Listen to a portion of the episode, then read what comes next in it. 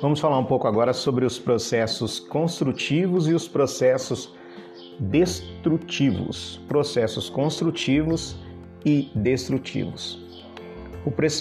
vou recorrer mais uma vez ao manual de, do CNJ, na, na sua sexta edição, quando logo no início, ao fazer referência a, a esse tópico de processos construtivos e destrutivos, ele começa assim: o processualista mexicano Zamorra Castilho sustentava que o processo rende com frequência muito menos do que deveria. Em função dos defeitos procedimentais, resulta muitas vezes lento e custoso, fazendo com que as partes, quando possível, o abandonem. Cabe acrescentar a esses defeitos procedimentais o fato de que, em muitos casos, o processo judicial aborda o conflito como se fosse um fenômeno jurídico e, ao tratar exclusivamente daqueles interesses juridicamente tutelados, exclui aspectos do conflito que são possivelmente tão importantes quanto ou até mais relevantes do que aqueles juridicamente tutelados. Cabe aqui para a gente fazer essa introdução sobre processos construtivos e destrutivos, é que o autor aqui citado pelo nosso manual, ele diz que quando as partes se veem no emaranhado de, de requerimentos, de recursos, elas pensam muitas vezes e até o fazem, é, tomam a decisão de abandonar aquele, aquele processo porque aquilo vai se delongar, vai fazer com que se cansem.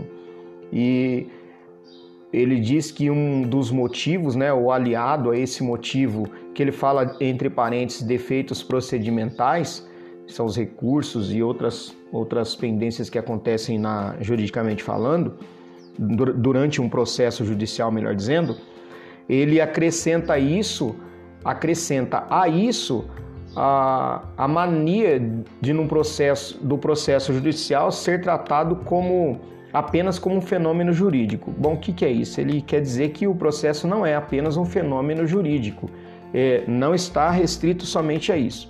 Além de um fenômeno, fenômeno jurídico, nós temos que pensar uma, um processo, o processo como é, um fenômeno social, sociológico. Por que isso? Porque uma pessoa ela se envolve numa atitude conflituosa na sua interação social. Então é, é por aí que ele, que ele diz. É, tem um, um, livro, uma tradução livre que chama A Resolução do Conflito, Processo Construtivo e, e Destrutivo, citado também no Manual de Mediação Judicial. E o autor dessa obra é Morton Deutsch. Ele apresenta uma classificação relevante quando se trata de conflito.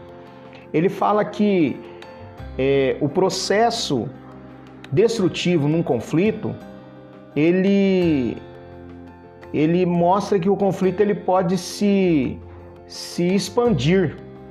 Né? Nesse, nesse caso do, do processo destrutivo, o conflito ele se expande, ele se torna tão acentuado que há um rompimento dessa relação social. Então a pessoa, a relação social sofre um, um forte enfraquecimento, acentuando-se a animosidade entre os envolvidos que é, ele diz nesse livro, de um tratamento não adequado ao conflito pré-existente. Em contrapartida, ou do outro lado, nós temos os processos construtivos, que esse autor, ele diz assim que seriam aqueles que em razão dos quais as partes concluíram a relação processual com o fortalecimento da relação social pré-existente à disputa, então ele está, ele está mostrando aqui que o processo ele tem que ser tratado é, na lide processual, né? um conflito ele precisa ser tratado na lide processual, mas também na lide sociológica. Então, na lide processual vai tratar dos recursos, vai tratar daquilo, dos requerimentos, das juntadas, das, da, daquele momento ali do procedimento processual.